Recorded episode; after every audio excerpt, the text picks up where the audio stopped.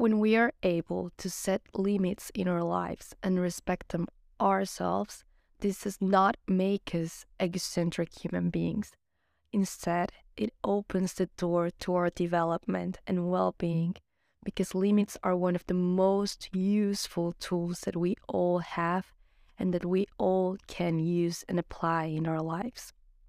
Welcome to Clichés Reinvented, Reinventing Life's Clichés, a space where I'm going to share information, thoughts, and insights to help us both live a life in consciousness. These are reflections that have helped me with my personal growth and to live happier and more conscious. This is why now I want to share them with you. I want to thank you for being here today and taking the time to listen to this podcast while you're walking in your car, walking your dog, and the way to work, to study, whatever. Whatever you're doing, thank you for being here with me and with yourself. Limits. We live in a society full, full of exceeded limits. What do I mean by this? Well, today there are very few people who respect the limits of society, the limits between people and the limits within themselves. At the same time, there are very few who know and set their own limits. It is for this very reason that we see the world and our life as an absolute chaos, a complete disorder and full of problems practically everywhere. Coming to Germany, here mini story time, a country with so many norms and rules that are followed most of the time, at least in in comparison to my country, to Colombia, where there are, where there may be rules, but these are very rarely respected and followed. I have realized here how it is possible to live in peace, in calmness, without being constantly worried, thinking that someone will come at me and steal my things, or that something bad is going to happen, or with this chaos everywhere, as it is as it certainly happens in some of our cities. And just as you can see the respect towards the rules reflected on society itself, in more developed countries, for example, in the direct positive effect of the social, economic, and technological development, you can also see the respect for the limits within a person reflected in their own life when the person has set their limits and has respected them. For the record, I'm not saying that everything is perfect in these countries or in Germany because nothing really is like anywhere here in this planet. Everything is a process, and just as each person has its own process and things to learn, society itself as a whole and the different countries, regardless of their quality of life and economic growth, have things to improve. Although, yes, I'm not gonna lie to you, things look way much better in many different aspects each country is at a different level as well as people. So, just as you can live better in a more developed country, we can also live better in our own life, respecting our own limits. Respecting our own limits is not, um, let's say, a deprivation of any kind of freedom.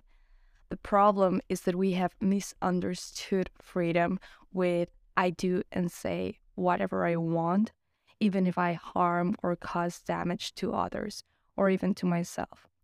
However, when we understand that having the freedom to do what we want lies on having complete knowledge about what is simply right and what is simply wrong, depending on the consequences that this brings to our lives, and make a decision based on this, our whole world changes we have always heard or seen that they say set limits in your life, do this, do that, but they have never told us how to do it.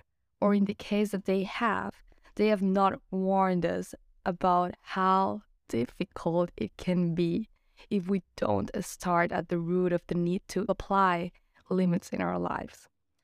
And most of the time, they don't teach us this because setting limits in our lives is an activity that is directly related to our personal and spiritual growth and self esteem.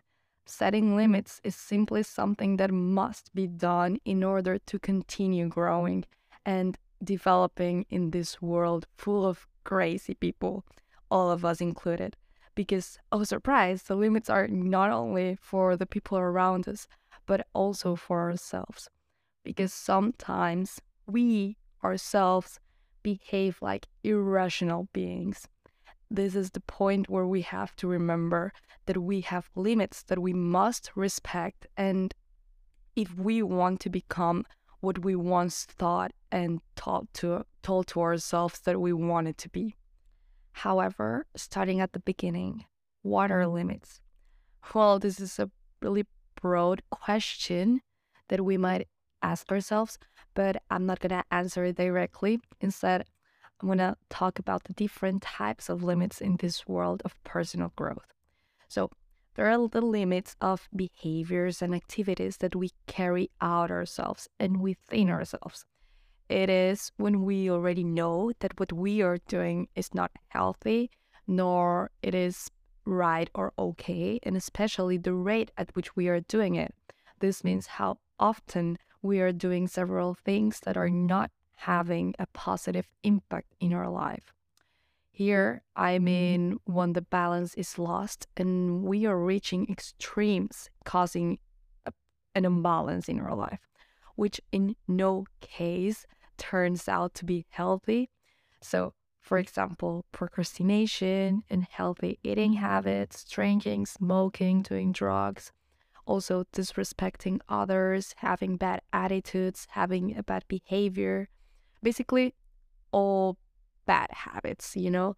All these are aspects that when we realize that we are doing them and that they are not bringing mm-hmm. anything positive nor good into our life, this kind of eye opening is showing us that we should stop. That's it. On the other hand, the limits that we impose in society and other people, these are limits that we do not allow other people to exceed with respect with respect to ourselves. Because either we like it or not, we all live in a crazy society where it has not been understood nor internalized that there are many aspects of a person's life that must be respected, such as their time, their physical and mental integrity, their peace, their tranquility, their calmness, their security, their well being, and if we are already aware of some of them, then it is good to make them be respected, you know? The two types of limits mentioned before have one thing in common, and is that they all begin with the respect for ourselves. It happens that even though we have heard about personal limits, we come to see and notice their importance when they have already been, let's say, surpassed or broken, when we already messed it up, or we have already allowed other people to mess it up against us, you know? A clear example of this is when someone disrespects us on our face, or when we end mm-hmm. up in an un- uncomfortable situation which we were not able to reject from the beginning.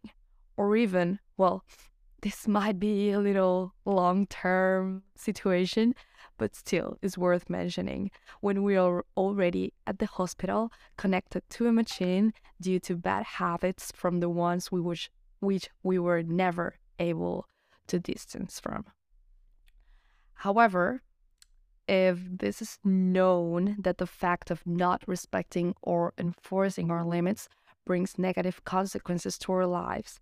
Because I mean remember we like we need to remember that the simple fact that we do not feel good or okay is already a negative consequence that should not be ignored. Like it's not normal to be sad all the time. It's not normal to be to feel bad or yeah feel depressed the whole time like this is not how things are supposed to be so if this is already known why is it so difficult to set limits for ourselves and for others? certainly we will not obtain the correct answer to this question or the complete answer because it is something that depends on each human being that cannot be the same for everyone and it can also change over time. Still we can what like what i can say about this it is that sometimes it is so difficult to set limits in our lives because we still do not know who we are. We don't know our worth. We don't know what is important to us such as the time we spend by ourselves or quality time or our peace nor do we know what we like and what we don't or we have not given it the importance and recognition that this type of personal aspects really deserve. Nor have we understood and internalized them in our lives and in our day to day. Because if we did, we would act in, co- in like let's say affinity or coherence with them and likewise we would obtain the expected results which are definitely not a sad and depressed and terrible life. I'm going to be honest with you. So, before graduating from high school, another story time, um, I had not taken like into account the power that limits have in a person's life.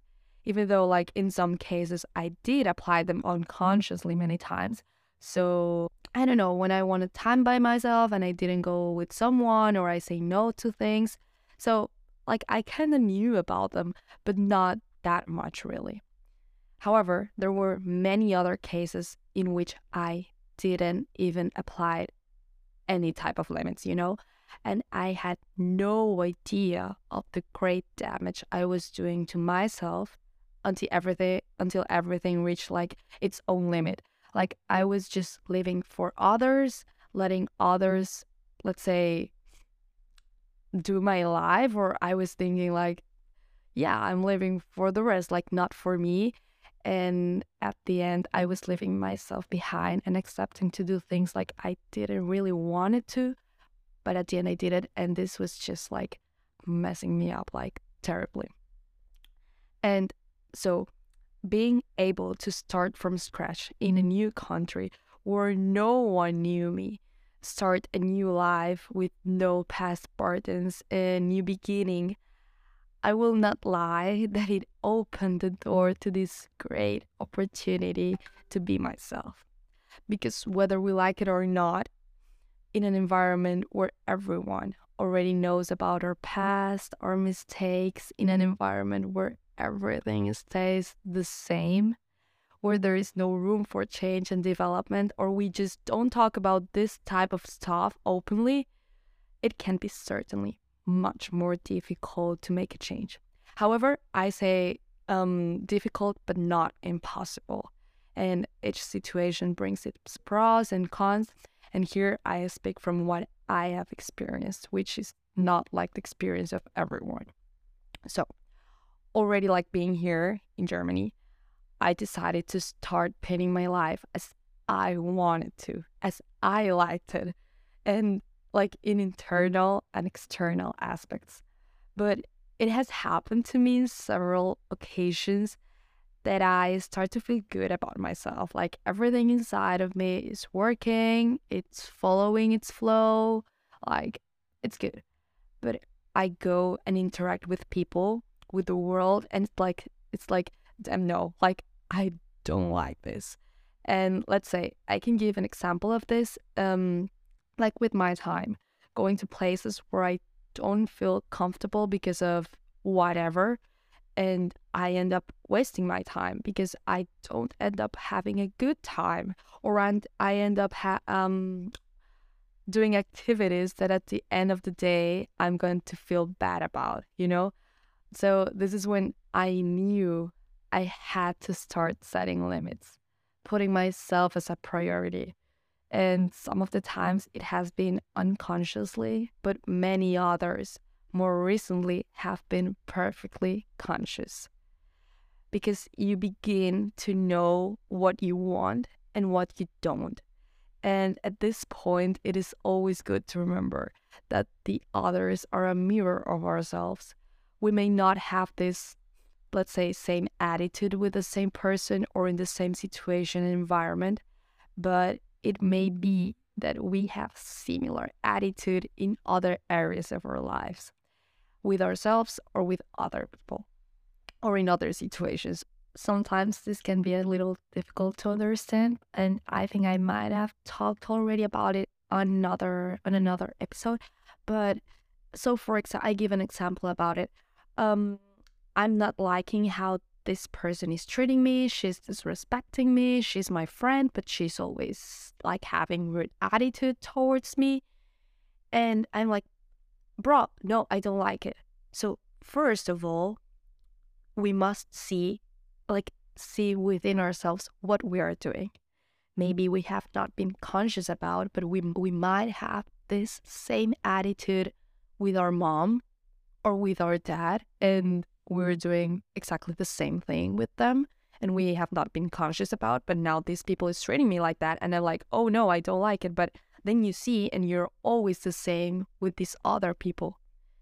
Or maybe with yourself. You're always treating you as trash you don't like yourself you you turn your dreams down you like treat yourself bad and then this is what you're receiving from others so you see is this kind of um first look within yourself think realize reflect on what might you you do like with others and then you will be, okay, this makes sense. And actually, it always happens to me. I'm starting like not to like something about others, and then I'm like, I talk to my mom. She's like my therapist, and I'm like, I don't really like this about this person. I hate this situation and whatever. And then it's like, have you noticed like something about it? Like you might be doing the same thing. And uh, recently, the same thing it has been like with my parents. Yeah. So then when you realize it, like then you say, okay, I need to certainly change this because it's not okay. So despite of the fact that we used limits towards other people, we must reflect on why this uncomfortable situation came into our life. Because I mean, let's just not lie to each other.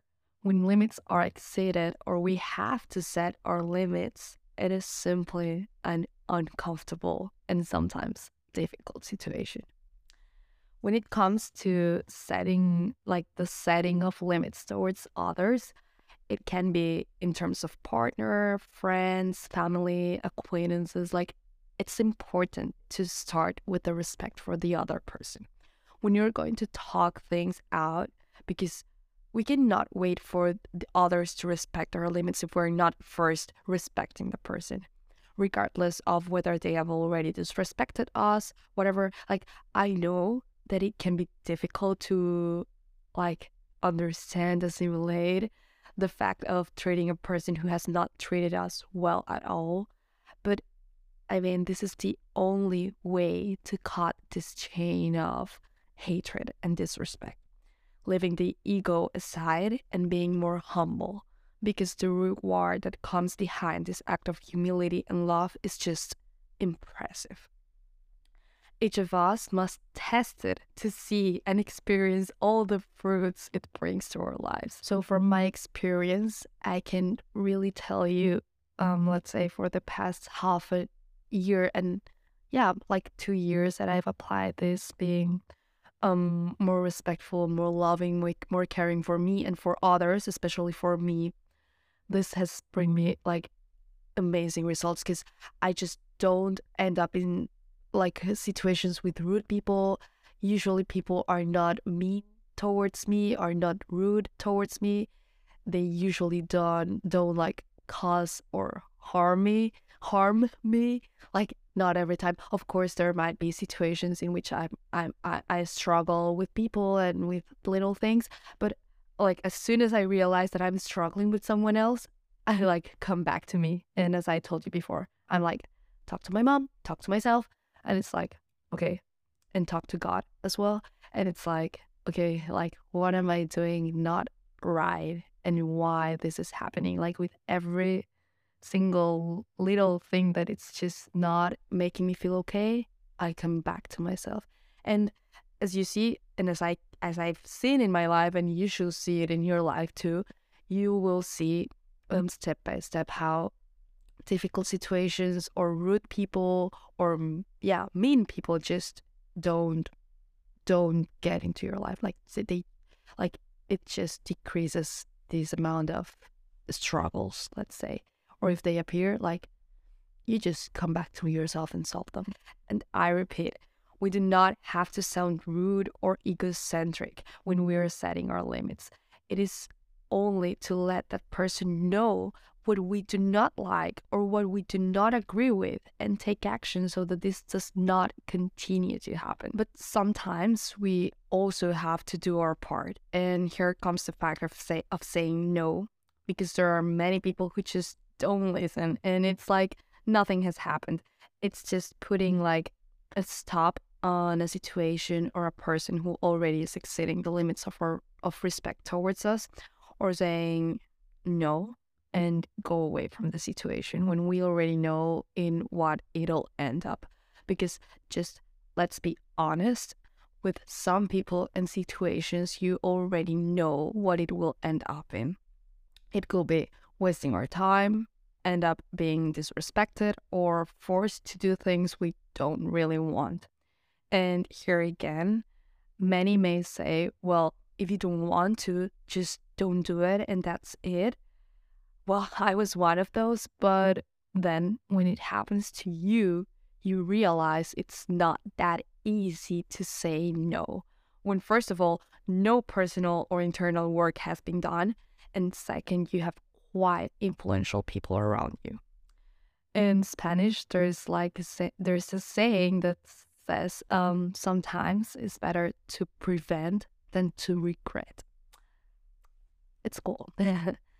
On the other hand, when the limits are with ourselves, let's say, hey, the limit with the use of our phone, of social media, the limit with procrastination, in this moment is when we must remember why we need to, dis- to respect these limits. Why, in first place, we decided to apply them on our lives. For example, on our life. For example, it can be because we want to be someone for whom this type of activities don't help at all. We can even set a limit for negativity, negative thoughts.